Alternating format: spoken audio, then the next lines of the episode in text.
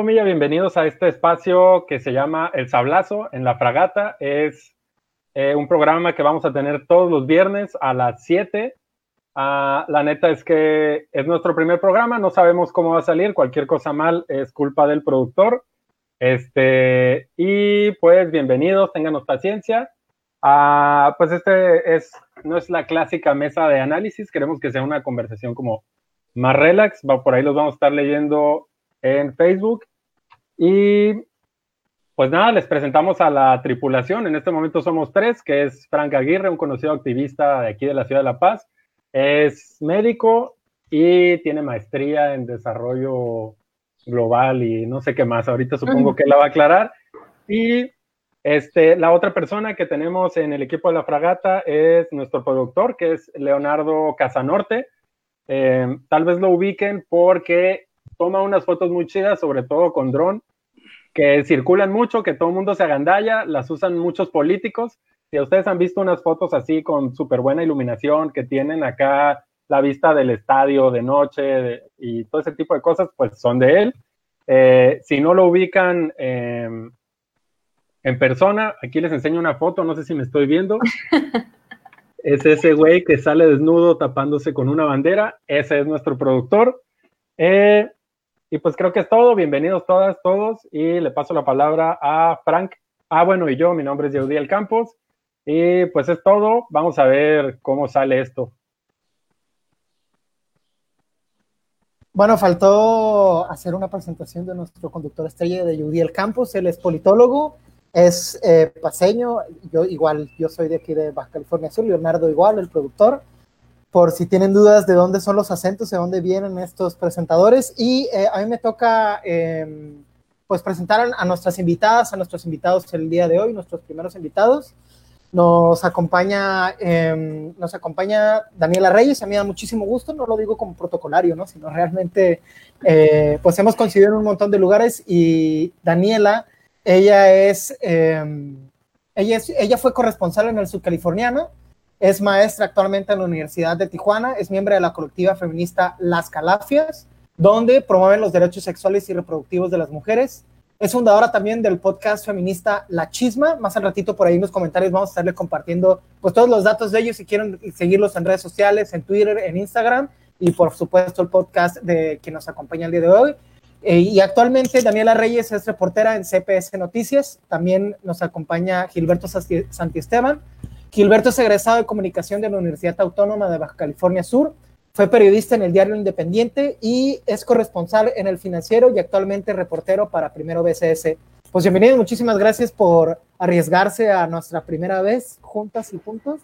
Eh, espera, voy a hacer un pequeño paréntesis porque me parece muy importante. Gilberto, además, es la principal fuente de memes eh, de política en Baja California Sur. Yo creo que nadie se le acerca. Si usted ha visto un meme burlándose de algún diputado o de algún alcalde o alcaldesa y tiene que ver con Bob Esponja, seguramente fue del Gil. O los Simpsons, los Simpsons de referencia. Ah, los Simpsons, sí, sí, sí. Eso también, por eso es muy conocido. Pues les agradecemos, ¿no? Como decía hace rato, eh, que estén pues arriesgándose a, por la borda a esta barca. Y eh, a esta barca que se llama la fragata. Y los temas del día de hoy por los que los queríamos involucrar en esta nuestra primera vez era hablar sobre fake news, hablar sobre infodemia, también hablar sobre los mandatos del gobierno durante la pandemia, para quienes nos estén escuchando, nos estén viendo, les quede bien claro eh, cuál es la línea, ¿no? Eh, de que es obligatorio y que realmente no es obligatorio y, es más bien una recomendación. Y pues por supuesto esto tiene que ver completamente con el trabajo de ambos, ¿no? De ti, Daniela, de ti, Gilberto, dejar claro la información que emite eh, las instituciones públicas, pero también me imagino que en su día a día, ¿no? En el diario les toca desmenuzar si algún medio amarillista, ¿no? Sea local o sea internacional, está sacando alguna nota con sesgo y visualizar eh, o investigar qué realmente es verdad de lo que está compartiendo para no ustedes replicarlo y sobre todo aclarar la información ¿no? con sus futuras notas. Entonces, em, pues empezamos primero con las fake news. Sabemos eh, que México es el segundo país con, con, mayor generación de noticias falsas y a lo mejor con dos preguntas rompehielos para Daniel y para Gilberto. Em, en su experiencia, ¿cuál ha sido la fake news eh, más, eh, más complicada que han tenido que enfrentarse y además emitir la verdadera nota al respecto de esa información? Pues en mi caso fue una muy reciente. Regularmente, este, pues yo cubro más notas de calle, de historias, reportajes y cosas por el estilo. Pero ahorita que he estado cubriendo más la nota diaria con fuentes, pues ya de políticos y todo esto, pues me tocó eh, tratar de desmentir un poco la nota de las antenas 5G, ¿no? Eh, que fue la última nota que, que, circuló mucho y pues que la gente estaba muy, muy alarmada y ahí es donde me di cuenta yo de lo susceptible que son a las fake news. Y este, pues también fue súper difícil porque algo que probablemente más adelante abordaremos es que los canales de comunicación están muy cerrados, muy centralizados. Entonces sí me costó mucho poder conseguir esa, esa declaración, ¿no? Este, porque finalmente se lavan las manos, se pasan la responsabilidad y nadie te sabe dar una respuesta y al final es la autoridad la que necesita darte esa confirmación, ¿no? Y pues este, finalmente ya eh, logramos obtener por parte de la Secretaría de Comunicaciones y Transportes, también gracias a Gil, un trabajo coordinado, este, y logramos por lo menos, o sea, son cuestiones de que tan solo te digan sí o no, ¿no? Y ya con eso puedes tumbar, este, a lo mejor una oleada de miedo, una oleada de angustia que a la que están siendo objetos pues los ciudadanos, ¿no? Y que se que parte de un video, ¿no? Un, video que puede pasar desapercibido o puede reproducirse multiplicarse por miles de reproducciones y darle la vuelta a toda una ciudad o a todo un estado y eh, despertar el pánico y despertar esta desesperación y esta angustia, ¿no? Que incluso pues puede trascender de eso, ¿no? De, de simplemente generar un, un, este, un cuadro de ansiedad o algo así, a que las personas empezaran a querer, a querer incitar a quemar las antenas, vamos, hay que tumbarlas, y son cuestiones súper delicadas que aunque con un sí y un no de un funcionario, que es la, la, autoridad pues competente, ¿no? En este caso no había alguien más que lo pueda hacer, desmentir, este, pues ya se logró como tumbar, ¿no? Toda esa oleada que se había levantado, ¿no? Oye, Daniela, ¿tendrás chance de, em, sobre todo hay muchas personas que a lo mejor no, no están en contexto con el, pues toda la fake news, ¿no? Toda la noticia falsa que se hizo alrededor de las antenas 5G, si nos puedes explicar eh, por qué se hizo este mito alrededor del 5G, qué es lo que creía la gente y cuál es la realidad en torno a este tema. Oigan, perdón, pero sí, yo creo que de aquí podemos agarrar un buen, pero quisiera que retrocediéramos un poco, eh, a ver, Gil, si si nos puedes explicar, y Daniela, tú también, ¿qué es una fake news? Pues, o sea, ¿cómo la identificamos? Porque como que a, rápido se nos viene, pues obviamente una noticia falsa, ¿no? Pero, pero, ¿cómo? O sea, ¿cuál? Porque hay algunas que es simplemente un error, puede pasar, un error del reportero, eso califica como fake news, o este, una tal cual que sea malintencionada, o sea, ustedes tienen alguna especie de manualito como reporteros y otra, aprovechando el tema, pues hay otro, otra cosa, ¿no? También tiene que ver muchas veces el rollo generacional, tal vez a nuestra generación ya les, les tocó, nos tocó ser nativos digitales, ¿no? Es decir, fuimos creciendo con Messenger y con, no sé, si Metroflog o Hi-Fi, Facebook, y seguramente compartimos de adolescentes fake news, pues nos tragamos encabezados y todo, pero ya ahorita creo que con el tiempo pues fuimos agarrando callo, ¿no? Pero hay gente que se tuvo que adaptar al Internet ya a una edad más avanzada y entonces he visto que, pues, por ejemplo, las clásicas tías, ¿no? Que te comparten la cadena por WhatsApp. Este, ¿por qué? O sea, ¿ustedes qué, qué piensan de eso, no? ¿Puedes explicarnos tú, Gil, y tú, Daniela, qué es una fake news y cómo la identificamos? Mira, pues la fake news básicamente eh, pues es ya la información falsa, ¿no? O sea, eso no, no, tiene pierde, o sea, mm, ya si es dolosa o no dolosa es otro asunto, ¿no? O sea, también entre la mentira, la mentira no siempre es blanco o negro, hay matices ahí, ¿no? Depende de qué intención tienes. Puede ser un error del reportero, puede ser alguien que eh, con poca experiencia o con mucha experiencia, porque a veces los filtros fallan, este, publica una información pues que no es, no es cierta o está tergiversada. También puede ser un error de interpretación, ¿no? Pero el detalle es que ese error pues ya no debe pasar porque debe haber varios filtros en los medios de comunicación que pues ayudan a evitarlo, ¿no? Que es decir, está el reportero, está un editor, está un director, está pues, toda una cadena de producción que se supone que debe ayudar a evitar que esa información se publique de cierta manera. También es la capacitación, lo, más importante que puede haber con un reportero es la capacitación. La capacitación en qué punto, en el criterio, ¿no? Saber este, valorar y sobre todo aprender que no se debe adjetivar. Yo recuerdo una fake news, o sea, pasan muchas, ¿no? Pero una que yo recuerdo que a mí me costó muchas horas de trabajo desmentir, este, porque mi objetivo no era desmentirla, sino ver qué estaba pasando. Fue una vez que un medio de aquí, de, Baja California Sur, publicó que había desabasto de, de combustible este, por las reservas.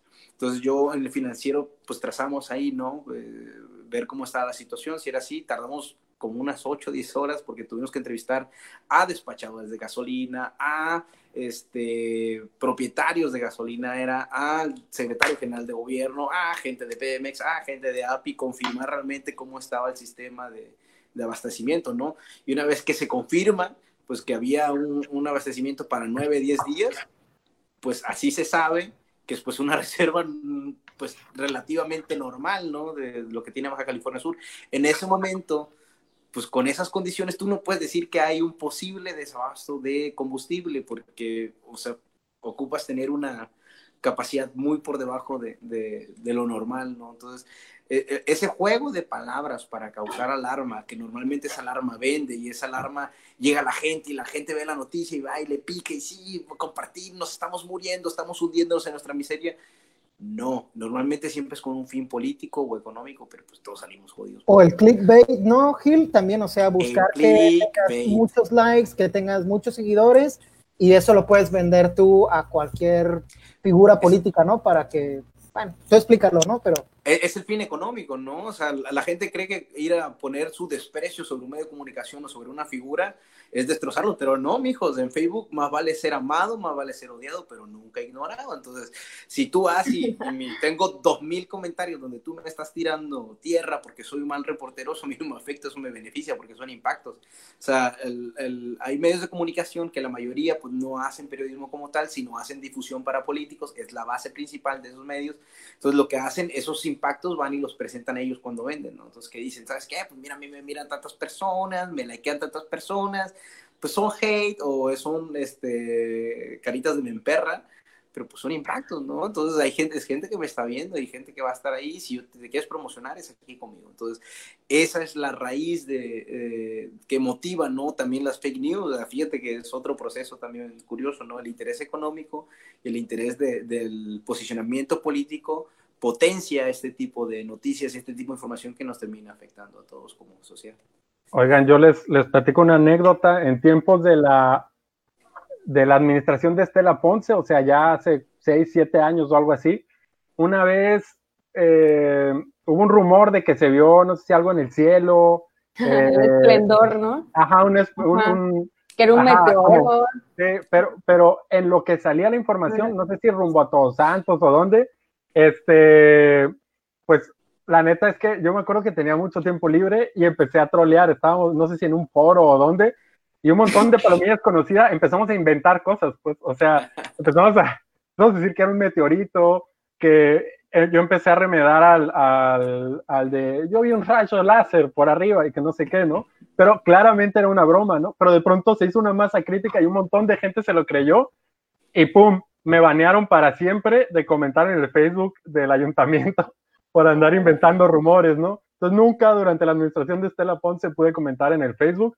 Eh, y luego, luego, ya que hubo información, pues resulta que sí había sido un meteorito, ¿no? Este, un satélite.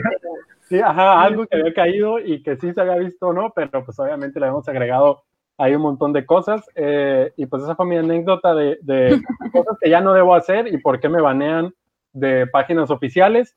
Este, oye, Daniela, nos preguntaban por aquí que si nos podías aclarar de dónde exactamente surgió lo del 5G, o sea, como toda esta historia, sobre todo aquí hubo un video en específico muy viral. Y yo quiero preguntarte de frente, eh, así directamente, ¿mis rodillas van a estar bien?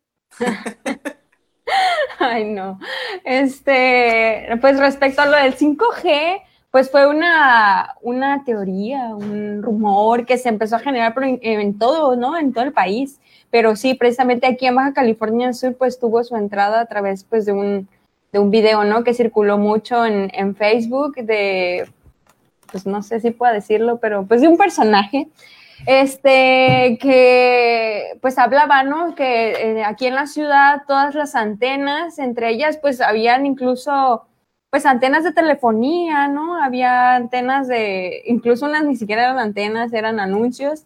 Este, y decían que eran antenas 5G, ¿no? Y hablaban de estas supuestas consecuencias que tenía el 5G y de que el coronavirus pues era un invento para que todos estuviéramos aislados, confinados en casa y poder este, instalar esta tecnología que es altamente nociva para la salud, ¿no?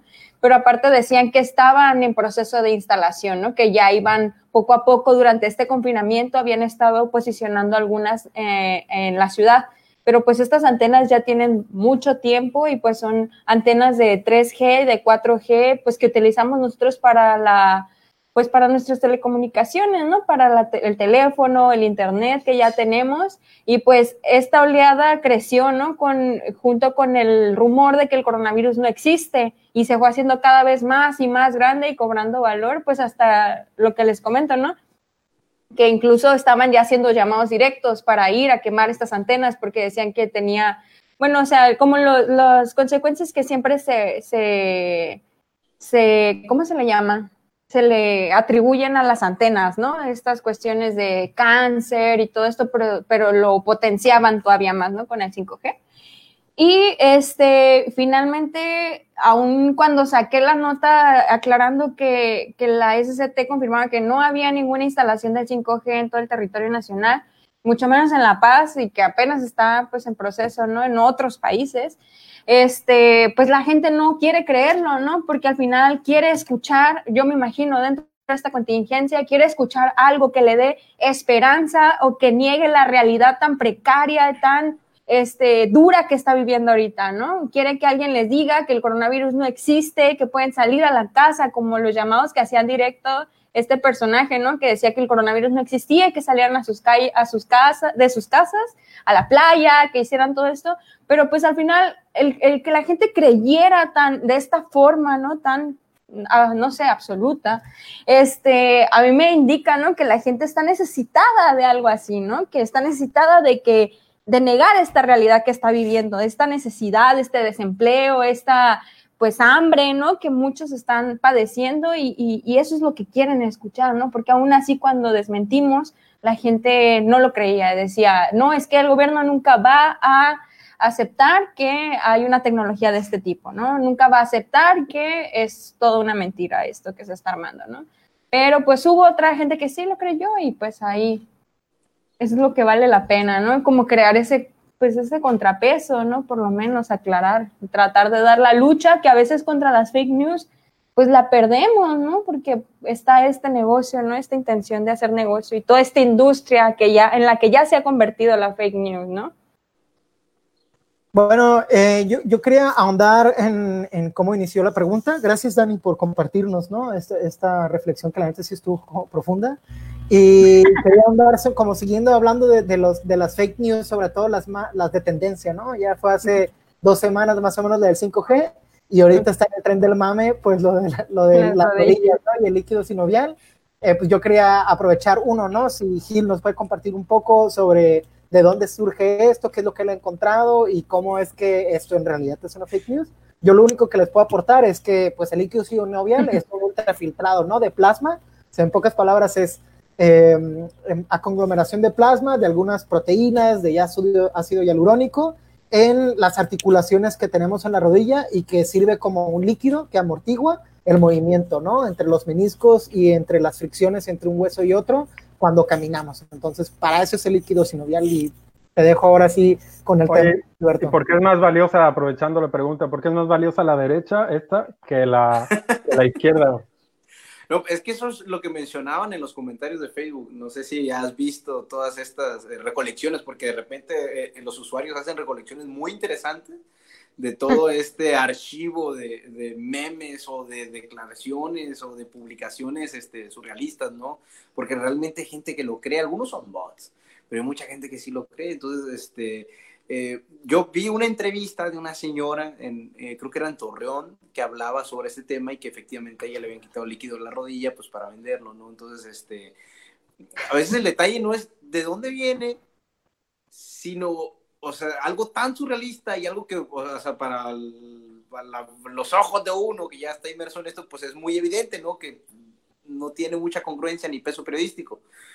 Pero pues siendo honesto, pues el sentido común no es tan común, entonces ves a las personas y ves principalmente una generación como la de nuestros papás, que, bueno, hablamos de gente de los 60, 70, 80, que se criaron este, con comunicadores que durante toda su vida les mintieron y son mentiras que se confirmaban con el tiempo, con los hechos, ¿no? Entonces, por ejemplo, yo recuerdo mucho la historia del chupacabras, perdón que me desvíe para acá, ¿no? creo que es importante para explicar eh, cómo es posible que algo que parece a simple vista tan inverosímil, algo tan simplón, algo tan gracioso, pues sí se difunde de repente como un hecho verídico, ¿no? Y vemos estas historias, por ejemplo, yo recuerdo la historia de Chupacabras, que ahorita nos reímos, pero en su momento era un pavor de los adultos. Cuando yo era niño tenía como 5 o 6 años. Sí, yo tengo, yo tengo, amigos que sus papás son investigadores del CIPNOR y que con ACIT en ese tiempo, o no sé si se llamaba con ACIT eh, por ahí de los 90, los mandaron, güey, así el gobierno federal los obligó a mandar investigadores a la sierra aquí en la laguna a investigar los casos de denuncia de unos rancheros ahí en la sierra y pues obviamente era, eran los Pumas, ¿no? Que hay ahí arriba o otras cosas, ¿no? Pero no mames, güey, gastando recursos el gobierno federal para investigar eh, pues el problema del chupacabra. Ey, pues qué bueno que lo hicieron porque a mí sí me daba miedo, la neta. Y era un pavor horrendo, te lo juro que eran a las 6 de la noche todos encerrados. Era, era ahora sí que era un toque de queda personal del miedo que te daba la historia. Pero el detalle no es ese, el detalle es que era un pánico, eran mentiras, era desinformación con un interés. ¿Cuál era el interés? Pues a ciencia cierta no podemos saberlo ahorita. Tenemos interpretaciones, teorías, ¿no? Pero no podemos saber con exactitud. Entonces, pero eh, todo eso genera un fenómeno de Pedrito y el lobo, que es lo que pasa ahorita, que le hablas a la gente de algo que tiene tanto sustento, tanto peso, tanto archivo científico como es el coronavirus, pues no lo creen, ¿no? Mm, para nosotros es fácil juzgar, ¿no? Pero digo, vienen de una generación eh, que fue víctima de la desinformación eh, de forma dolosa, ¿no? O sea, yo recuerdo hace poquito, ahorita, con lo que pasó con Javier Torre, que publicaron ahí de repente unos videos de él haciendo estos reportajes del chupacabras y lo hace con un énfasis, con una ganas de decir esto es real, no salgan a la calle, que lo crees, obviamente, ¿no? Entonces, imagínate, en esa época era el único medio de comunicación, o sea, el medio hegemónico era la televisión, eran Televisa eran TV Azteca, hicieron con la gente lo que se les dio la gana.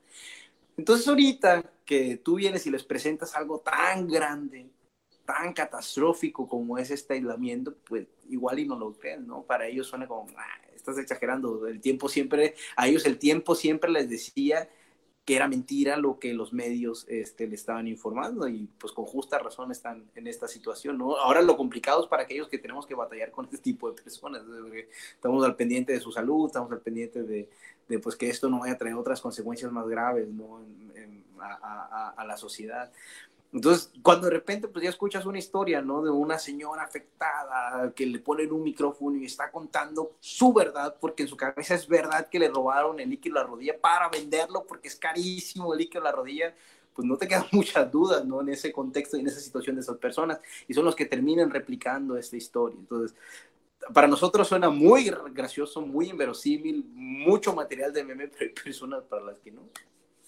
De hecho, este, ahorita comentabas pues este rollo de, cómo era antes, ¿no? Y que pues los medios tenían el control, los medios televisivos sobre todo, de, la información, ¿no? Entonces fueron décadas de, del gobierno mintiendo, ocultando información, de los medios mintiendo, ocultando información, ya sea por voluntad de ellos o por el mismo control que tenía la Secretaría de Gobernación sobre los medios, ¿no?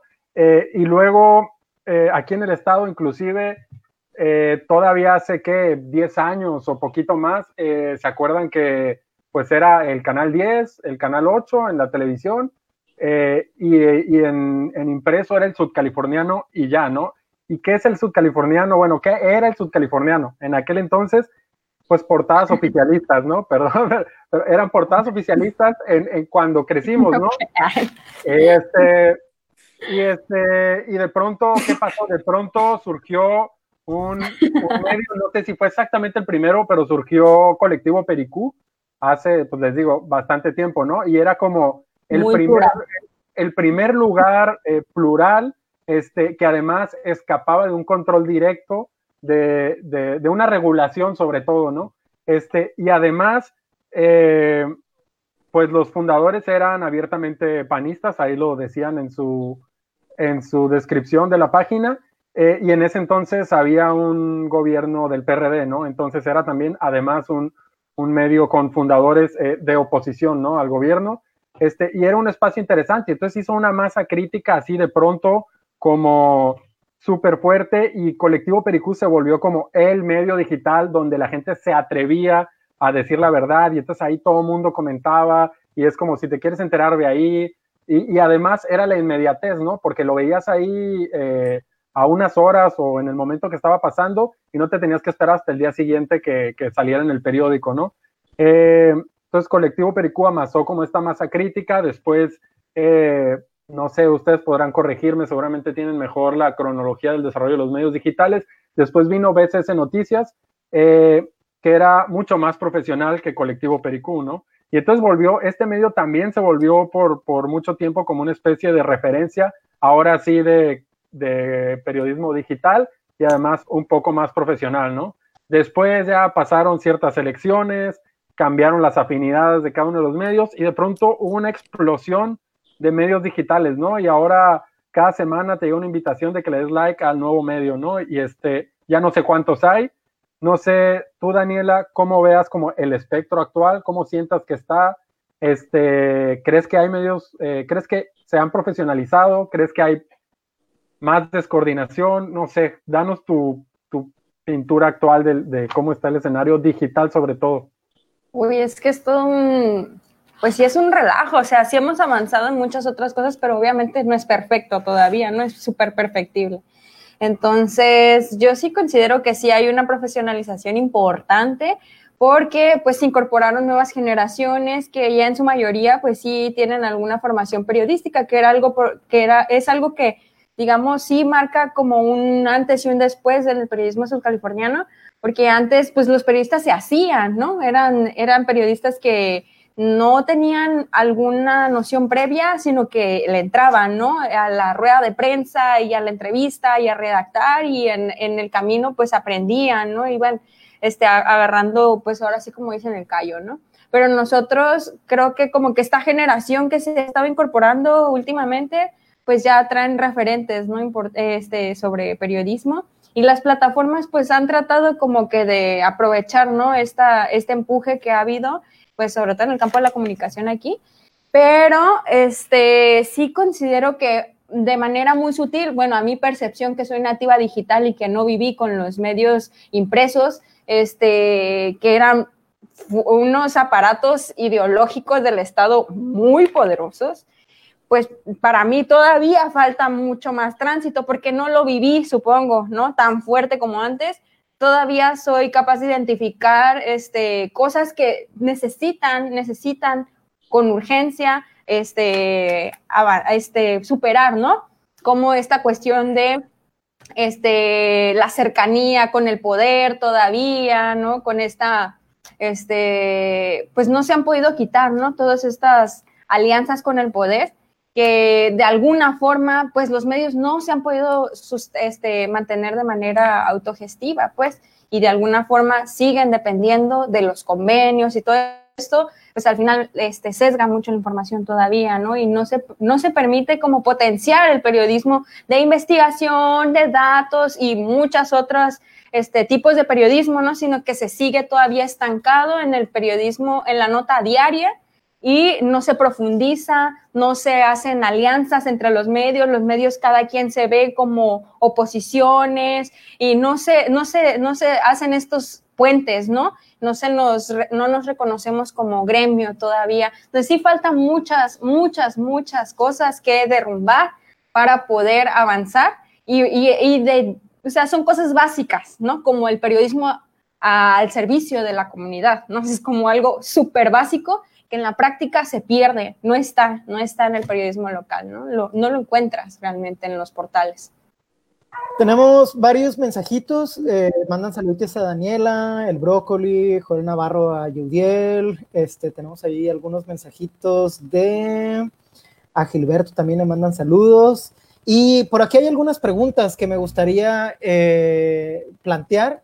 Eh, sobre todo ahora que estamos hablando como de la, de la infodemia, ¿no? Creo que empezamos a hablar de las fake news y, estamos empezando a, concluir este tema con la infodemia que lo describió muy bien Gilberto, ¿no? Que es eh, ninguna otra cosa que eh, utilizar aseveraciones, em, aseveraciones que no están basadas en los hechos, pero que además apelan a las emociones, a las creencias o a los deseos de un público muy específico, ¿no? Y cuáles son las intenciones, pueden ser económicas, pueden ser políticas, pueden ser eh, estratégicas, como dijimos hace rato, em, que es como ganar más likes, ganar más seguidores, etcétera. Y me gustaría ahondar un poquito sobre la infodemia y la posverdad, pero no nada más como en términos muy generales, sino cómo puede hacerle las personas que nos están mandando ahorita mensajes, que nos han mandado dudas, que nos han mandado preguntas, ¿Cómo le pueden hacer ellos? ¿Qué les podemos recomendar ustedes como periodistas de, para diferenciar una fake news de, eh, de, un periodismo con rigor ¿no? y con sustento? Yo, o sea, es muy complicado darles un método exacto. Yo, yo te voy a decir lo que yo hago, ¿no? Yo he leído notas en, en de, de, algunos medios de aquí o de otros medios pero yo he creado ya esa paranoia de no confiar en el reportero y eso lo aprendí hace poco en unos talleres que he ido, ¿no? O sea, había una periodista maravillosa que se llama ella Baltasar y Eliana nos cacheteó a todos los que estamos viendo ese taller porque nos decía que o sea, una nota no puede ser publicada solo con un testimonio o con una fuente, ¿no? Que tendrías que tener varias fuentes para poder corroborar que lo que tú estás diciendo es verdad, no hasta que una persona lo diga, ¿no? Entonces, y aparte de eso, tú tienes que demostrarle, ahora sí que con, con el método académico, tú tienes que demostrarle que te está leyendo que lo que estás diciendo es verdad. No puedes decir que el semáforo delictivo dice que hay 70 homicidios por mes. No, no, no, no. Dime, señálame en dónde puedo encontrar que el semáforo delictivo está diciendo eso. O sea, no solo es publicar la nota, sino darle al ciudadano las facilidades para que encuentre el origen de esa información. Por ejemplo, empezamos, ¿no? El caso de hace dos semanas, este, donde pues empiezan las primeras restricciones que pues las aprueba el, el Consejo Municipal de Protección Civil, ¿no? Entonces, ¿cómo puedes averiguar realmente si esas restricciones son ciertas? No solo leyendo el medio de comunicación. Entonces, lo que tú haces, vas o sea, el medio tiene la obligación y la responsabilidad de decir de dónde obtuvo la información para que tú como ciudadano puedas ir a buscar y verificar, ¿no? Ahora sí que es lo que yo he hecho, entonces es donde que si veo que en algún lado que manejan, no, pues restricciones tal de tal de tal, ah, pues lo creo, pero yo para poderlo publicar tengo que ir a cerciorarme de que eso es cierto, efectivamente, voy y reviso pues la hora y media que es de la transmisión de, protección civil de esa sesión y tengo que buscar exactamente el minuto 33 donde el alcalde y la directora de protección civil aprueban esas restricciones. Entonces, así te puedo decir que es cierto y así le puedo decir al ciudadano, ah, mira, pues si no me crees, aquí está el link, mira, aquí está el minuto 33, tú así lo escuchas y lo que menos tienes que hacer es meterle tijera a una declaración, porque a veces tenemos esa costumbre eh, mala costumbre de tijeretear una declaración, eh, meterle nuestras percepciones a lo que está declarando y eso es grave en situaciones porque eh, tergiversas una declaración, a veces sin intención, este, a veces con intención. No sé si me estoy escuchando, ¿no? Creo que se fue mi imagen de la pantalla, creo que me estoy quedando sin batería.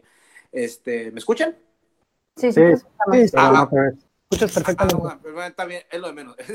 Entonces, haz donde que este, te quedas eh, eh, en una situación en la que tú tienes que demostrarle a la gente este, de dónde está sacando la información, no solo decirle. Y eso es la única forma fidedigna, ¿no? Yo, por ejemplo, ahorita lo que hago con las denuncias, cuando son colectivas, este, y por ejemplo que son de policías o de bomberos que pueden tener una consecuencia, yo lo que hago es reúno los testimonios de cuatro o cinco bomberos que estén pasando por una misma situación, ya sea la falta de un pago o abuso laboral, y entonces ya puedo hacer una denuncia colectiva anónima, pero con esos cinco testimonios. Entonces, si alguien me dice a mí lo que me estás diciendo falso por esto, esto, aguanta, mira, tengo estas pruebas de integridad. ¿Ya no estoy? No. Sí, me yendo. Ah, y, y eso es todo, es, es demostrarle al ciudadano, es demostrarle al ciudadano. Yo creo que entonces, no sé si me equivoco y si me puedes corregir, Gil, eh. Dentro, dentro de lo que nos describiste, ¿no? Porque la pregunta era, ¿cómo podemos darnos cuenta si la noticia es falsa o es real, ¿no? Si es un fake Ajá. news. Yo creo que las tres cosas que mencionaste en tu testimonio es, primero, revisar el origen de la información. Segundo, Sí, que sea verificable. Y tercero, Mm. contrastar la noticia con otros medios, ¿no? Esas pueden ser como las Uy, recomendaciones. sí. Sí, sí, sí, sí, sí, es buenísimo. Y ah, pues ahora sí que nos toca reeducarnos como ciudadanos, ¿no? O sea, no hay nada más confiable que la cabeza de uno. Entonces, este, aprender a reeducarnos, no meter palabras, porque a veces cuando uno utiliza sinónimos, se va con la finta y pues hay sinónimos que pues en determinado contexto no significan lo mismo. Entonces, si tú usas una palabra por otra porque se parecen, estás cambiando absolutamente todo el sentido de la información, ¿no? Entonces, son, son muchas cosas, pero yo, yo creo que también es un tema de reeducación informativa, ¿no? Del ciudadano, de qué estoy consumiendo y qué estoy creyendo a veces por comodidad, porque bueno, si ya lo dice una nota, me voy con la finta porque me da flojera ir a buscar a otro medio o leer más datos al respecto, ¿no? Entonces, eh, son, son mu- es un fenómeno muy complejo, muy, muy complejo. Por aquí, Daniel y Gil hacen una pregunta muy interesante. Este, no sé si nos pueden ayudar a responderla. Preguntan: ¿existe alguna forma en la que, como sociedad, podamos tomar acciones legales ante medios que intencionalmente buscan generar confusión publicando noticias falsas? No sé si quiera contestar, Daniela. ¿no? Tú, Gil. Yo la verdad no he, no he tenido tantos problemas legales ni... No, no, no. Preferiría que tú contestaras. Legales, creo, y estoy casi seguro que no. O sea, Ujú. tú o sea, creo que en Baja California Sur, de entrada, lo que yo sé y lo que me he documentado, la difamación ni siquiera es un delito, ¿no? No entra en el código penal. Este, tendría que ser muy específico qué tipo de fake news es, si estás afectando directamente la integridad de una persona y depende del tipo, eh, ahora sí que demanda, no sería denuncia, ¿no? Este, que, que, que estarías promoviendo. Eh, tendría que ser un caso muy específico. O sea, la respuesta más lógica sería depende de la fake news. Depende de la fake news y depende del caso, pero lo más probable es que no. Ok, depende de la distorsión de la información. Bueno, hace rato mencionabas, eh, Gil, un tema como bien importante y me gustaría ir llevando, eh, nos vamos pasando como al último tema del día de hoy, que era eh, cuáles son las medidas restrictivas y cuáles son las recomendaciones que actualmente existen por la pandemia. Hablamos desde, el- el- desde el- la institución federal y desde el gobierno del esta- estatal, perdón, el gobierno estatal y el gobierno municipal, ¿no? E- e- esas tres instituciones durante la pandemia del COVID, desde que comenzó la contingencia a mediados de marzo, han estado emitiendo recomendaciones, pero algunas se han entendido como eh, obligaciones e incluso algunas son eh, eh, acciones punitivas, ¿no? Sanciones que te pueden meter a la cárcel por ciertas horas y, hay una confusión de la información, incluso lo platicamos fuera del aire tú y yo, Gil, que muchas veces eh, los eh, oficiales ¿no? Em, del Poder Ejecutivo, los policías, no conocen completamente ¿no? cuáles son sus atribuciones y ante eh, estas nuevas medidas, ¿no? que en realidad son, son recomendaciones, eh, hay como un teléfono descompuesto que ellos lo toman ¿no? como una infracción a la ley y entonces hay un montón de violaciones a los derechos civiles. No, no sé si podemos, nos puedes hablar un poquito de todo esto que dije. Pero es, es reiterar cuáles son las cosas que sí se pueden hacer y no se pueden hacer. O, o de que se- Así es, como dejar bien claro qué es lo que es obligatorio y qué es lo que es una recomendación. Ah, mira, Con esta confusión o sea, que se ha hecho al respecto. Obligatorio, obligatorio es este, no movilidad a las 8 de la noche durante las próximas este, dos semanas. Eh, el uso de cubrebocas es obligatorio. Aquí va una, un detalle muy importante de una posible no fake news, pero sí falta de precisión en la información. Y es que tenemos por un lado un gobernador que dice que el uso de cubrebocas no es obligatorio a menos que tengas síntomas de COVID y tengas que trasladarte a un hospital o a un este, centro médico para ser atendido.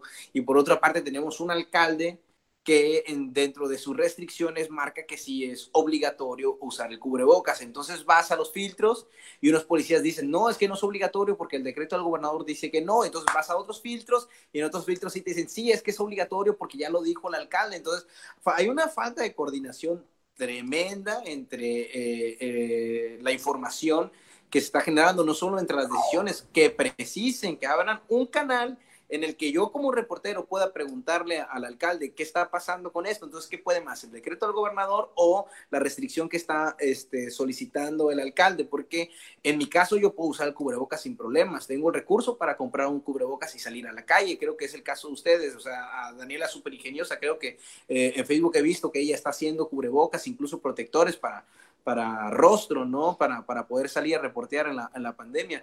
Pero hay gente que no tiene esta posibilidad y si tú usas, pones el cubrebocas como un uso obligatorio, dejas en vulnerabilidad a estas personas que pues no están en la misma condición económica para hacerlo. Entonces, ese, ese sí es un punto que, que no precisaron las autoridades, que no abrieron un canal para precisar qué pasa en estos casos, porque es, una de las principales preguntas que a mí me han hecho durante estas semanas, este, eh, pues algunos de mis conocidos, ¿no? Eh, está ese asunto del cubrebocas y está el asunto de la restricción de los pasajeros en el vehículo. O sea, en un principio decretaron que era una persona por vehículo. Lo que yo he escuchado hasta el momento, aquí en La Paz, creo que en el caso la situación es diferente en Los Cabos, pero aquí en La Paz es que, eh, bueno, de alguna manera sí ha habido cierta flexibilidad por parte de los elementos, flexibilidad entre comillas, de permitir, entre comillas, que se trasladen eh, dos personas por vehículo, una atrás, una adelante. Han hecho la recomendación cuando se acercan a los filtros y hasta ahí la multa en sí para quien no cumpla con esas disposiciones son de 8 mil pesos aproximadamente. Si no puedes pagarlos, te, pues te pueden hacer servicio comunitario, o sea, entregar despensas, todo este asunto para, para el fin del coronavirus, ¿no? Para atender la pandemia. Oye, Daniela, este, a ver, yo te quiero hacer esta pregunta. Ahorita, em, pues platicábamos justo de lo de las antenas del 5G, hablábamos hace rato de estos llamados a tumbar las antenas, a quemar las antenas, a salir, a, contradecir las indicaciones, contravenir las indicaciones del gobierno y de los medios y todo este rollo, ¿no? Y a veces uno, desde una concepción individualista a la que cada vez estamos más impuestos, pues dice, bueno, a mí qué, que las personas este, hagan lo que quieran y creen lo que quieran, ¿no? Pero luego vemos que esto se lleva a acciones eh, que nos ponen en riesgo a todos, ¿no? El entrar a un hospital con enfermos y luego ir a otro lado y, con, la probabilidad de estar eh, eh, esparciendo una enfermedad por todos lados donde la puede contraer alguien eh, vulnerable, ¿no? U otra persona que, diga, pues sí es cierto, ¿no? Esto no existe y salgas y, y pongas en riesgo a alguien, ¿no? A ti o a otra persona. Entonces ahí claramente nos afecta como comunidad, ¿no? Y de esto voy a la pregunta que te quiero hacer, ¿no?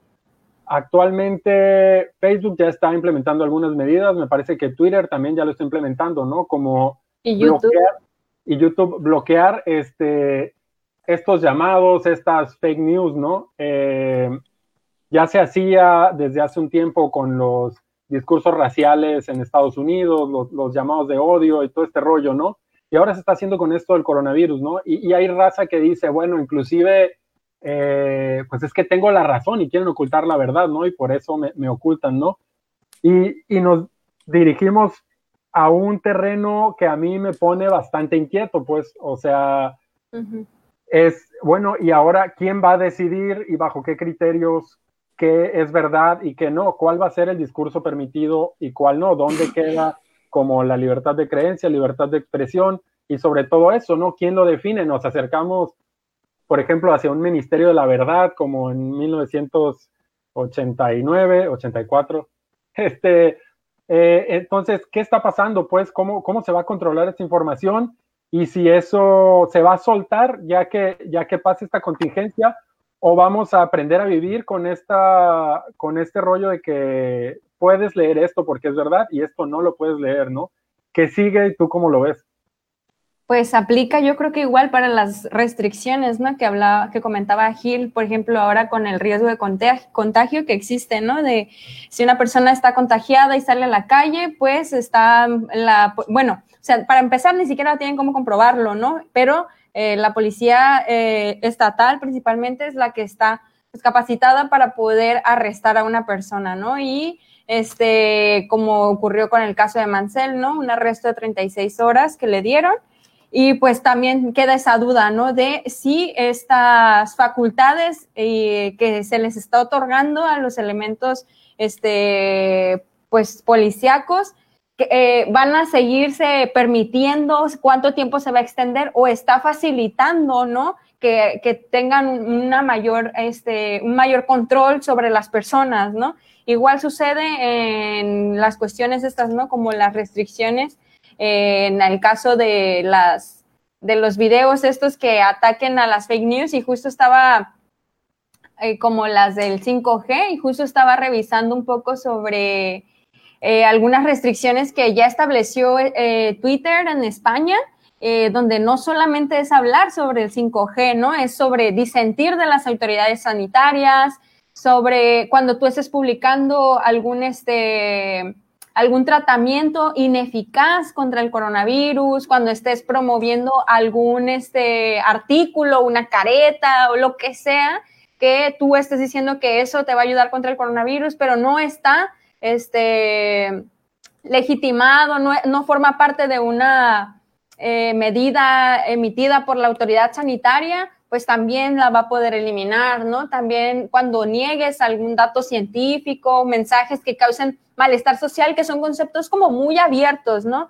Que no tienen un límite definido y que se podrían prestar para interpretaciones y aplicaciones incorrectas, ¿no? Y que podrían también, eh, correríamos el riesgo de que se extendieran una vez que pasara la pandemia. Entonces, sí, en estas cuestiones sí deberíamos de pugnar porque, primera, haya, eh, haya canales de comunicación claros con la autoridad que eh, expliquen cómo es la aplicación, en qué condiciones, en qué consisten estas medidas y que sean claras, ¿no? Que definan cuánto tiempo, que definan eh, las condiciones, cómo se va a probar que estás contagiado, cuánto tiempo vas a permanecer. Es decir, que expliquen tal cual cómo es la información, porque si no, pues se aprovecha para las interpretaciones, abuso de poder, eh, atropellamiento a la libertad de expresión y pues una larga lista, ¿no? Por eso tenemos que pugnar porque haya canales de, comunicación claros y eficientes, ¿no? Con la autoridad, porque pues si no, nos dejan a la deriva también a los periodistas, no podemos nosotros este, hacer nuestro trabajo, confirmar, ni desmentir, ni nada, nos dejan a la deriva, ¿no? Porque no hay una autoridad que esté dando la cara que nos esté explicando ni siquiera a nosotros en qué consisten estas medidas. Entonces, con mayor razón a la población la dejan a la deriva, ¿no? Dejarnos a nosotros, los periodistas, a la deriva con las dudas y con estos detalles, pues es prácticamente dejar a la deriva al resto de la población porque nosotros somos ese canal, ¿no? Entonces, no somos yo, Daniela, periodista, no Gil, periodista, etcétera, ¿no? Sino que somos ese vínculo que ellos tienen con el resto de la sociedad, ¿no? Entonces sí hay que dejar como muy claro y pugnar porque estas medidas sean pues puntuales, ¿no? O sea, en, resumen podemos decir, Daniela, que hace, hace falta una mayor claridad en el mensaje por parte de las recomendaciones que está haciendo tanto el gobierno federal, estatal y municipal. Y por otro lado, hace falta una mayor transparencia en la comunicación. ¿Podríamos decirlo algo así? Gil, ¿cómo, cómo lo ves tú? Y accesibilidad. Ok. Falta, falta precisión. Es eso. Ah, o sea, por ejemplo, tú, un ejemplo, ¿no? Hace unos días, este, semanas, no recuerdo. ¿Me escuchan ahí, perdón? Sí. Sí, ah, hace unas semanas comentaban, ¿no? En, las conferencias que hace el secretario de salud, ¿no? Víctor George, eh, eh, se acordó tal cosa en el comité de salud. Punto nunca dice a partir de cuándo, nunca dice qué, día, a qué hora empieza a aplicar y te empiezan a surgir muchas dudas de tal caso y tú no tienes la oportunidad de precisar. Eso es precisar, o sea, que especifica el qué, cuándo, cómo, dónde, por qué se va a aplicar. O sea, dame más, no me digas acordó tal cosa nada más porque generas un vacío de información y ese vacío de información pues crea pánico social, ¿no? Ese es el tema, la precisión o, ya en el ejercicio, ¿no? Y en la broma que hacíamos con algunos compañeros hace unas semanas donde decíamos que todos tenemos algún funcionario que, entre comillas, pues nos fascina un poquito más, este, estarlo jodiendo, ¿no? Con las notas, ¿no? Todo, eh, fuera de, de, gracia es un fenómeno a veces de frustración. O sea, yo tengo, por ejemplo, ciudadanos que están presionando por datos, que están presionando por precisiones que el funcionario no quiere dar, que el funcionario no se digna en atender. Yo, o sea, mentalmente yo tengo mi dead note de funcionarios y servidores públicos que ahorita en la pandemia se tuvieron, la, tomaron el atrevimiento de no responder. Digo, ah, pues vienen las elecciones, cabrón. Yo ya sé que yo no quiero un servidor público como tú, electo, porque sé que no sirve ese momento de emergencia. Eso es todo el detalle es que ellos creen que la información no es importante y, si un funcionario cree que la información no es importante es un funcionario que no va a ser transparente entonces son muchas cosas ahí que de hecho Gil ahorita hablabas eh, del caso de la Secretaría Estatal de Salud no y yo hice el esfuerzo creo que en dos o tres ocasiones de ver las conferencias sobre todo cuando iba empezando esta contingencia y la neta es que yo no entendía pues, me frustraba un montón o sea hacían preguntas y no contestaba nada de lo que se le preguntaban no y además no le entendía, güey, porque de pronto cambiaba de tema a la mitad de la frase y dije, no, ¿sabes qué? Eh, lo intenté, ahora sí que mis compas... Como la de coral blanco. Sí, ah, dije, ahora sí que mis compas reporteros se avienten la friega de estar ahí dos horas en una conferencia, que la traduzcan a español y que pongan ahí, o sea, en una nota, ¿no? Porque dije, no, o sea, deberían poner un vocero, en como en el caso federal o algo así, ¿no? Este, y pues dije, no, Secretaría de Salud no, no, no, o sea, y ya, pues me informo a través de ustedes, porque yo no, o sea, no, no se puede ayuda, ¿no? Y hay que hablar del vacío de información que hay ahorita, ¿no? O sea, no, en realidad no están contestando muchas llamadas, en realidad no están atendiendo solicitudes de información directas que tú les haces, te mandan con secretario, te mandan con su asistente, te mandan con comunicación social y la información no llega y es información que urge, que la ciudadanía está pidiendo y que corre el tiempo y, ese tiempo es, es vital a veces para ellos, ¿no? Que es por una pensión, por, el pago de una beca, por el pago, por la atención de un medicamento, lo que yo no sé, ¿no? Pero son momentos vitales para la ciudadanía y a ellos no les está importando, ¿no? nos están dejando colgados y es información que de verdad eh, no, no, a veces no se puede obtener de otra parte, ¿no? Gil, te noto ansioso ahí con las manos moviéndolas. No, no, no, no, no, es que estoy muy entretenido con, con lo que está diciendo Daniel, o sea, estoy procesando, procesando lo que dice, son muy gestosos. No, yo, mira, yo creo que en sí el ejercicio, o sea, el ejercicio de que haya una conferencia de prensa de salud es muy positivo, el detalle es cómo se realiza, ¿no? O sea, yo, este, yo he hecho uh, alguna que otra pregunta entre las oportunidades que he tenido porque hacemos una fila larguísima para poder preguntar cada dos semanas, cada tres semanas, una pregunta, dos. Yo he hecho preguntas que no me responden, ¿no? Entonces, este, es imposible tener otro espacio para que te responda esa pregunta. Yo dependo de la declaración del secretario para poder escribir mi nota. Y si él no me está declarando, yo no me puedo tomar el atrevimiento de inventar lo que me está diciendo, de inferir en su declaración poco precisa, porque entonces estaría dando información eh, con una tendencia a una posible fake news. Entonces, menos en este momento que la gente está tan, eh, pues, necesitada de información precisa y rápida por todo lo que está pasando. Entonces, yo creo que lo que falta a veces con este ejercicio de la conferencia de la Secretaría de Salud es precisión. O sea, que te dé la oportunidad de decir, secretario, a mí no me contestó mi pregunta, no le saque la vuelta, qué onda por aquí, qué onda por allá, yo no pregunté esto, a ver esto, cuándo, qué, todo. Y eso no está sucediendo y eso es lo que está pasando, ¿no? O sea, podría ser un, un ejercicio que marcara un buen precedente porque no lo están haciendo en otros estados, eso sí es cierto, pero es un ejercicio que no es satisfactorio en sí. Oigan, por aquí había una pregunta del brócoli. Este, no sé si ya la, ya la perdí, no sé si era la de él o la de Jonathan. El caso de familiares que que compartan fake news, ¿no? Este, cómo confrontar a un familiar este, que esté compartiendo fake news, que, no sé, clásico chat familiar o ese tipo de cosas, ¿no? Por ahí, de hecho, creo que ayer o hoy, este, eh, había compartido una pequeña guía, ¿no? De, de, de tips para, para, para hacer eso, ¿no? Para hablar, no específicamente con un familiar, sino con alguien que crea en las fake news es como buscar un, un punto común, este, no ofenderlos, etcétera, etcétera. Pero no sé si ustedes nos pueden contar su experiencia, Daniela, Gil o Frank. Sí, eh, yo creo que hay, bueno, yo uso mucho una frase, sobre todo en cualquier tipo de discusión, ¿no? Eh, yo uso como un, mantra muy personal que es eh, que no es mío, se lo copié a alguien más, creo que a Peatónito, a un buen amigo Jorge Cañas, que dice, duro con el problema, suave con la persona, ¿no? Entonces hay que entender, y lo dijo hace rato, lo escribió muy bien Gilberto hace rato, hay que entender que muchas personas que están amachadas, ¿no? Están tercas, que es, es una, eh, en una fake news, ¿no? Y que además buscan sus fundamentos como en YouTube, ¿no? Y en otras páginas que se ven como de bien, de pésima calidad y sin fundamento, ¿no? Sin ninguna base. www.cienciacreíble.es o algo así, ¿no? Muy interesante. Fuente, Fuente Miami me lo confirmó. Entonces, eh, yo, yo creo que estas personas, ¿no? Que pierden noción de la realidad, porque al final eso es algo que les sucede, pierden noción de la realidad, estamos bombardeados ¿no? de un montón de información por todos lados.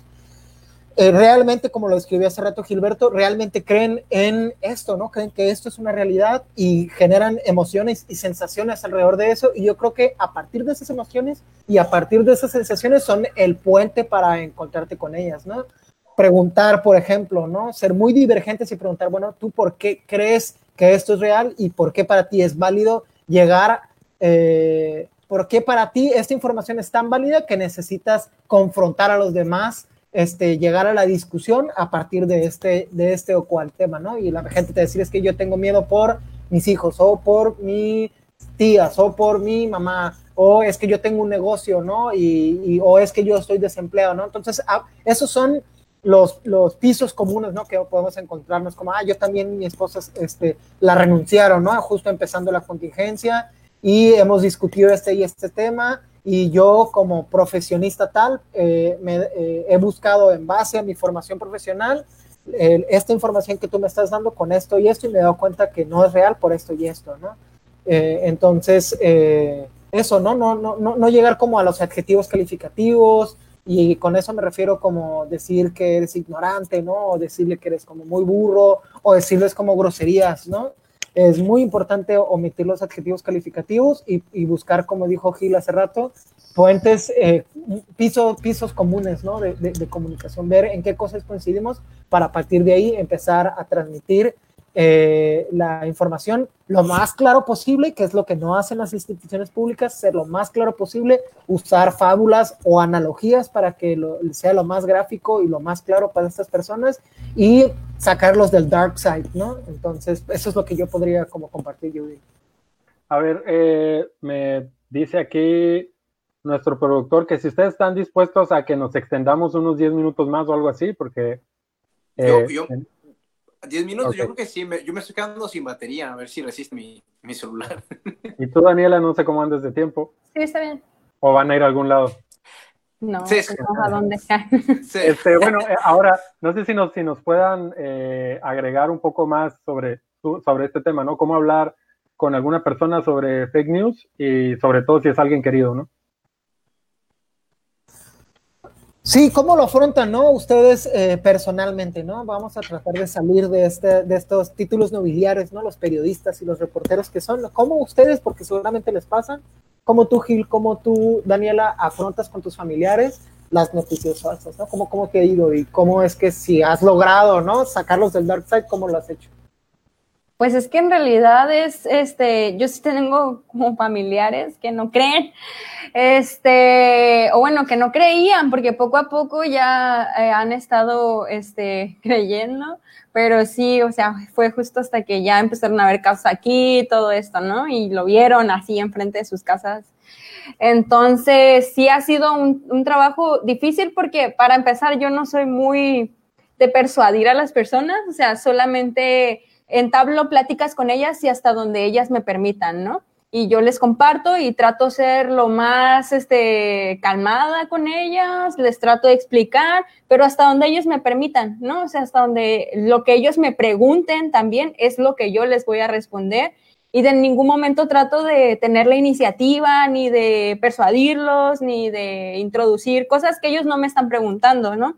Entonces, de esa forma, este, yo, yo trato con ellos de, de resolver sus dudas y en medio de resolver las dudas, pues que entiendan, ¿no? La, la situación. Y es un poco de, de, esta, pues, traducción que tenemos que hacer y, y panorama general que tenemos que presentarle a la gente, ¿no? Que es pues un trabajo, una labor como muy cansada, que es muy similar a la del feminismo, cuando tienes que estarle explicando a todos los que te encuentras por el camino, que te preguntan eh, de qué va y que si pueden ser parte y qué, qué, opinas de esto. Es muy similar, ¿no? Entonces te preguntan, porque tú sabes, saben que tú estás como involucrado, entonces te, te empiezan a hacer preguntas, algunos tratándote como de sacar de tus, de tus, este, no sé, no sé cómo decirlo, pues, pero queriéndote sacar como el tapón, ¿no? Así, ¿no? Sí. Pero... Hecho, voy a contar una pequeña anécdota, Ajá. justo porque estás tocando este tema. Yo no sé si tú te acuerdes, Daniela dice que ella no es muy persuasiva eh, ah. ¿no? como, como en este tipo de cosas. No sé si ella se acuerde dónde nos conocimos, o bueno, creo que es donde te conocí. Eh, hace que un año o poquito más se aprobó el matrimonio igualitario ¿no? en el Congreso del Estado. La palomilla que nos está viendo recuerde que fue una, una temporada de sesiones bastante ríspidas, ¿no? Este, bueno, ustedes sobre todo las han de haber vivido.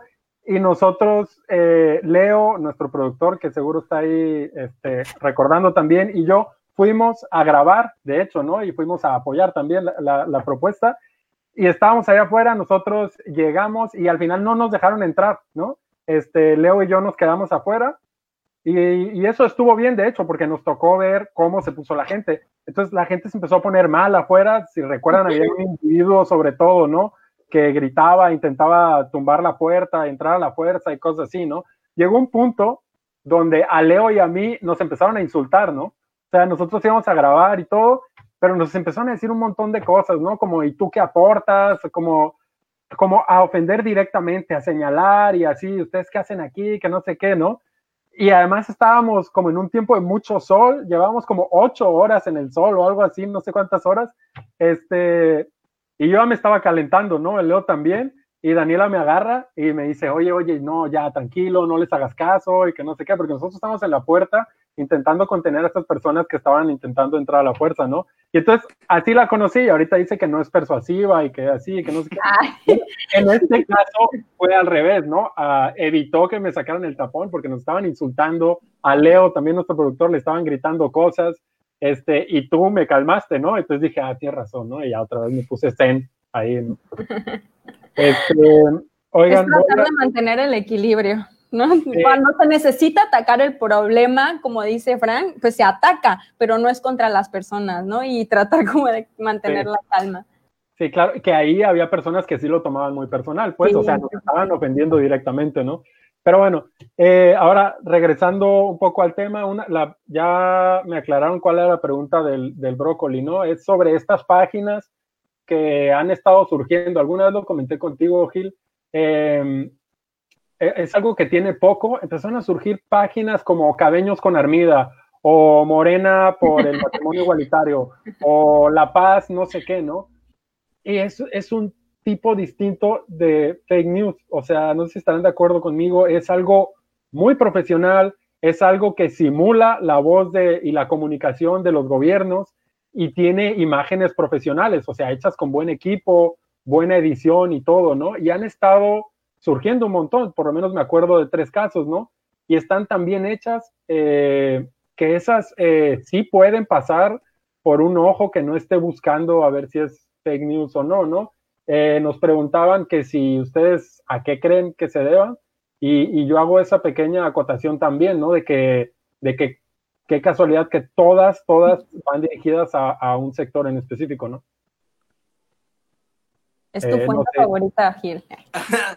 pues mira, en ese caso yo, o sea, te puedo hacer algunas interpretaciones, no puedo estar seguro de nada, ¿no? Es, es un golpeteo político eh, que si bien no es ilegal, pues es inmoral, ¿no? O sea, tú puedes hacer un señalamiento sobre cierta actitud, sobre cierto comportamiento, sobre la corrupción, sobre el actuar, la actividad.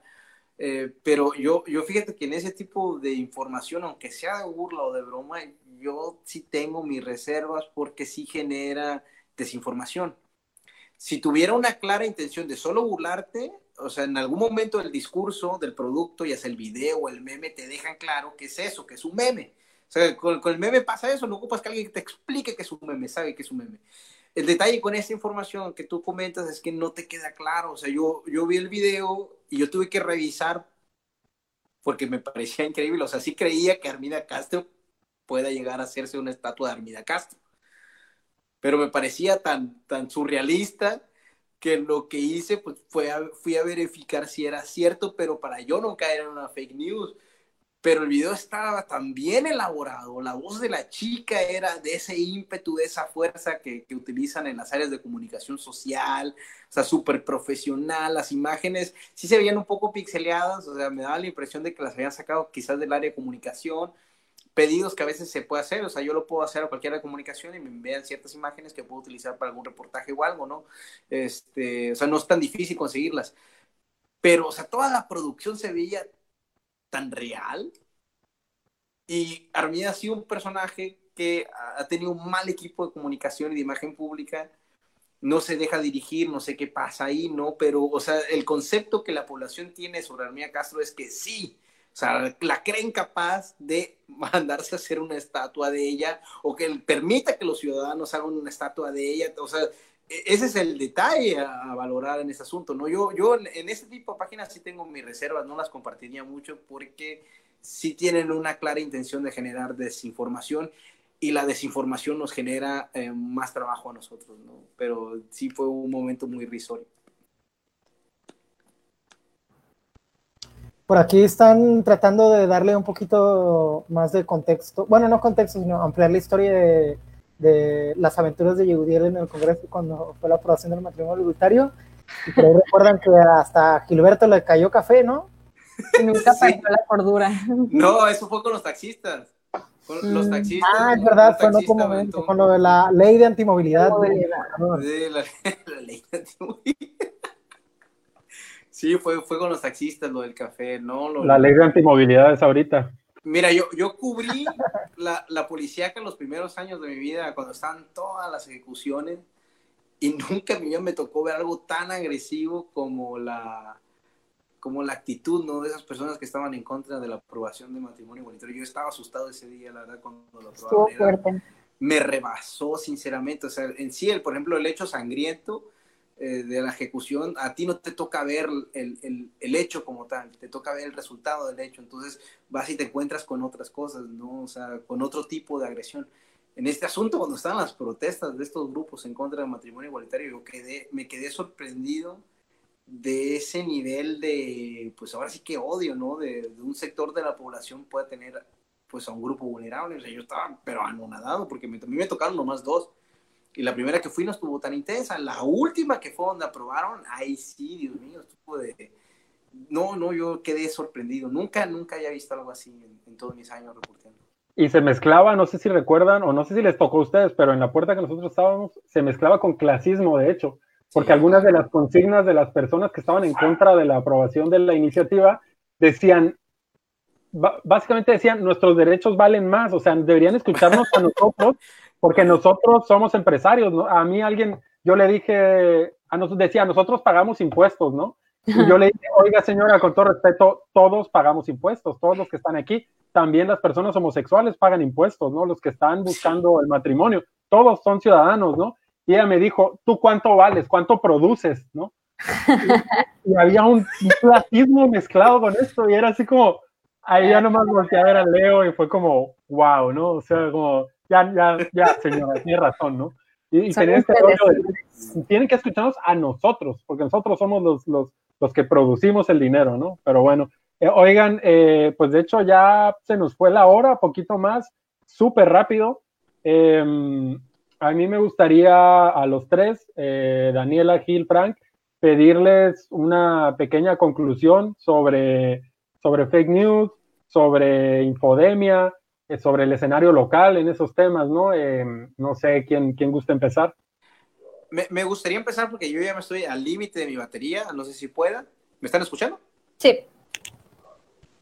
Ah, perfecto. Bueno, nada más, este, yo sería concluir, pero con un mensaje para la gente, no sé, si alguien nos está escuchando, o sea, creo que es un momento importante de dejar, un dejar de pedir y solicitar un periodismo e información de blanco y negro, es decir, eh, eh, información que te diga a ti, yo tengo la razón, tú, tú, no tienes la razón, esto sí, esto no, no, no, no, no, no, no, los fenómenos sociales y las problemáticas sociales son más complejas que eso. Voy a un ejemplo rapidísimo, ¿no? Está el caso de, eh, de, este, de estos chicos que detuvieron en eh, ¿no? Que entre policía los bajaron porque no tenían casco y pues los detienen.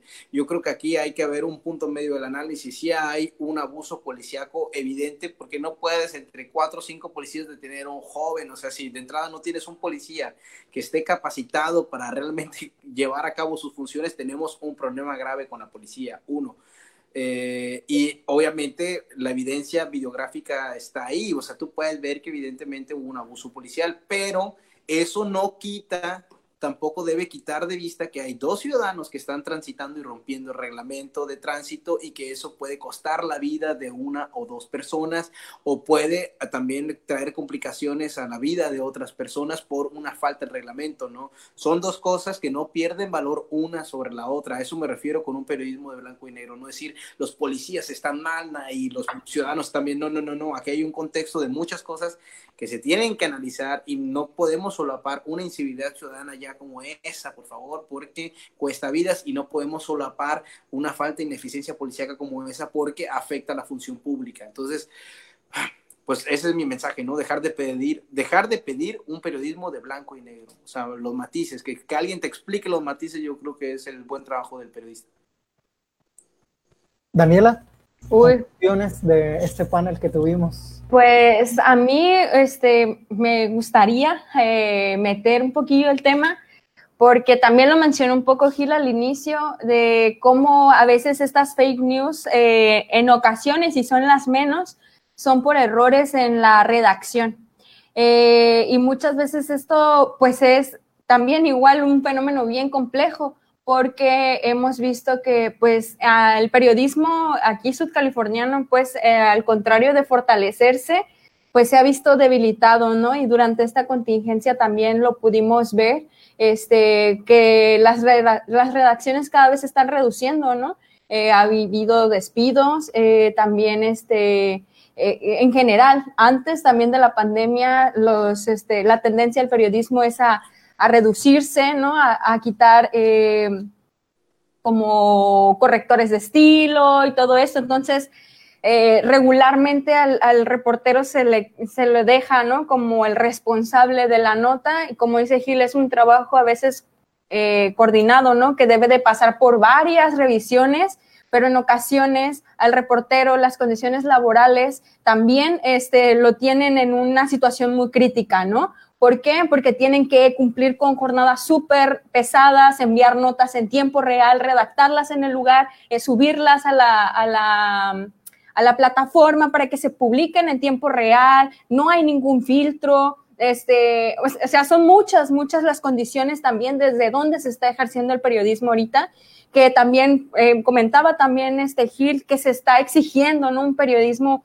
eh, de calidad y todo esto, pero es lamentable que las condiciones actuales del periodismo subcaliforniano, pues, y sobre todo laborales, sean pues tan precarias, ¿no? Y que no den a veces ni siquiera el tiempo para la reflexión y para esta búsqueda que a nosotros nos gustaría poder hacer, ¿no? Buscar varias fuentes, que los funcionarios fueran eficientes y nos respondieran en tiempo y forma como nosotros deseamos obtener esta información, ¿no? Que hubieran canales efectivos, pero pues no hay y con eso tenemos que trabajar, ¿no? Y entonces, pues a veces es bien complicado también desde dónde se está haciendo el periodismo y en qué condiciones, ¿no?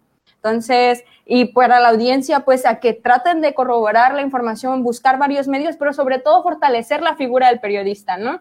Porque este también es otro medio importante, seguir a los periodistas, identificarlos, saber cuáles son este, sus coberturas, sus fuentes y que los periodistas también se vayan haciendo de una reputación, ¿no? Que tú ya sepas identificar cuál es el reportero que solamente eh, eh, publica boletín o el que tiene convenio con fulano, con sultano. O sea, la, idea, la idea es que pues el ciudadano tenga esta capacidad, ¿no? Para poder este, valorar el trabajo periodístico y reconocerlo, ¿no? De, de, cada periodista y del medio también, ¿no? Claro, la reputación del medio y nos creer, pues, un artículo de un eh, portal desconocido sin firma, ¿no? Sino que tener ya sus, sus medios definidos, sus eh, reporteros definidos a los cuales dar seguimiento porque están seguros, ¿no? De que la información que ese reportero o ese medio publica, pues está confirmado, ¿no? Tiene es, es veraz y es este y es, y es confirmado, no es información confirmada. Y eso es como que en términos generales. Gracias, Daniela. Pues yo quisiera eh, eh, empezar a concluir mi participación con dos, con dos cosas, ¿no? Una, eh, aprovechar que Gilberto y tú, Daniela, están aquí y a la audiencia para seguir el trabajo que ellos dos hacen, ¿no? Aprovechar que ellos están aquí. Hay otros reporteros que vale la pena mencionar, pero no están presentes en este momento en este panel. Eh, que sigan a, Daniela, ella está como Reyes Indómita, hace muchísimo trabajo periodístico este, de investigación. La pueden encontrar en CPS Noticias y creo que en Tribuna La Paz, ¿cierto?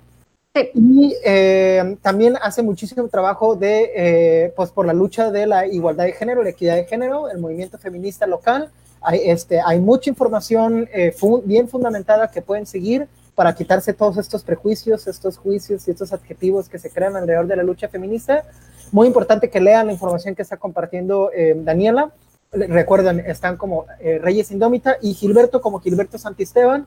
Él está en primero, primero BCS y está también como corresponsal de El Financiero. Entonces, seguir a estos dos estos dos medios, seguir el trabajo de Gilberto Santisteban, son eh, dos reporteros, dos reporteras de lo más imparcial que podemos encontrar, al menos aquí en lo local, y que eh, a mí me gustaría pues eh, darles este endorsement, ¿no? Esta, esta recomendación al público de que sigan su trabajo y por último concluir con en el tema de la pandemia, en el tema de los, de, de los fake news, ¿no? De la infodemia, si ustedes quieren estar leyendo información veraz, fidedigna, verificable, ¿no? Y eh, sobre todo que eh, pueden ustedes buscar el origen de esa información, entren a verificobit.mx, pueden buscar también Verificobit en Twitter y también en Facebook, Verificobit. Verificobit es una plataforma de varios medios nacionales independientes eh, que ellos ya han tenido éxito trabajando en conjunto, ¿no? y me refiero éxito en cuanto a filtrar las fake news y emitir cuál es la verdadera información que ustedes pueden encontrar acerca del tema de la pandemia, acerca del tema de la salud, de lo que emite el gobierno, del gobierno federal, estatal y municipal, y también acerca de eh, lo más nuevo eh, en el tema de la contingencia que está generando pues el coronavirus, ¿no?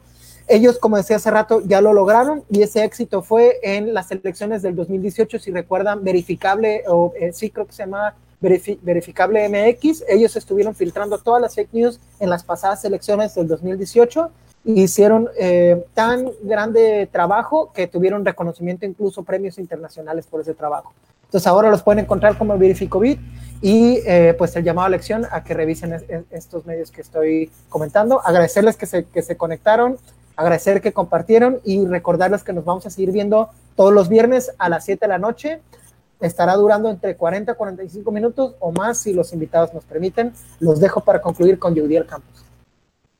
Sí, pues, pues eso, ¿no? Eh, muchísimas gracias. Esta fue la primera transmisión.